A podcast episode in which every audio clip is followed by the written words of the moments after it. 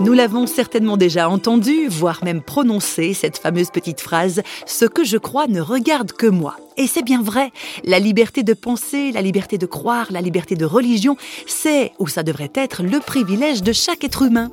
Réflexion faite, ce que je crois ne regarde que moi, oui, mais il faut bien réaliser que nos croyances influencent nos choix personnels et que ces choix ont des répercussions jusque dans la société. À partir de là, on peut se demander s'il est possible de mesurer l'impact des croyances et des religions sur des régions, par exemple. On va brièvement s'intéresser à la question en compagnie de Jacques Daniel Rochat, un inventeur, auteur de plusieurs livres et passionné par la Bible. Alors, toutes les religions du monde se prétendent comme la vérité. Il est impossible de vérifier, euh, par exemple, si elles disent vrai quand elles parlent de l'au-delà, de la vie éternelle, etc. C'est quelque chose qu'on ne peut pas euh, quantifier de manière objective. Par contre, il est possible d'être pragmatique et de mesurer l'impact d'une religion sur le développement et la qualité de la vie. Il y a des chercheurs qui sont penchés sur le lien entre la religion et le développement. Et ils ont cherché à faire des comparaisons, en prenant garde de trouver des endroits où on ne pourrait pas dire c'est une différence géographique ou de climat, etc., mais trouver des points de comparaison, des, pays qui seraient par exemple sur les mêmes latitudes, etc. Ils ont constaté des grandes disparités.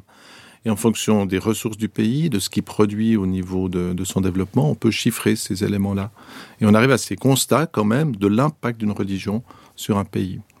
Il est très intéressant de remarquer que les zones géographiques dans lesquelles se développent les, démocraties se recoupent avec les zones qui ont été influencées par les valeurs judéo-chrétiennes. La diffusion de la Bible, par exemple, a produit des développements notables.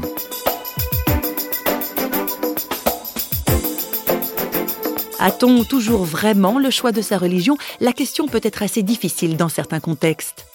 Le problème, c'est que peut-être la majorité des personnes sont chrétiennes, animistes, musulmanes, hindouistes, parce qu'elles naissent dans un contexte culturel. Dans le mot culture, il y a le mot culte aussi, on l'oublie.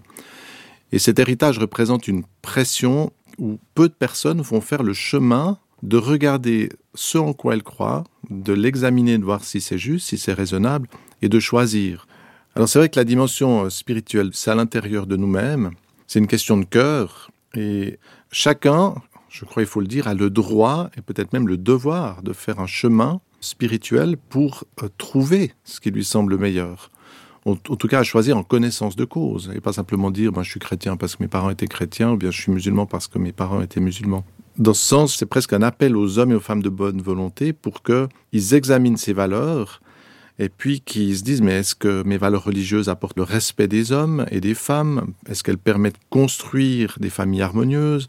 Est-ce qu'elles favorisent la justice, le développement social et économique du pays?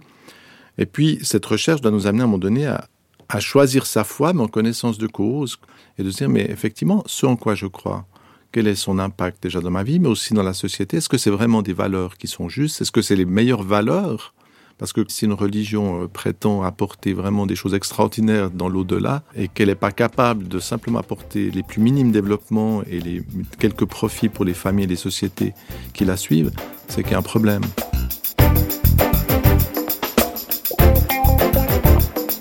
Et oui, de bonnes questions à se poser où que l'on vive sur la surface de la Terre et quelles que soient nos croyances.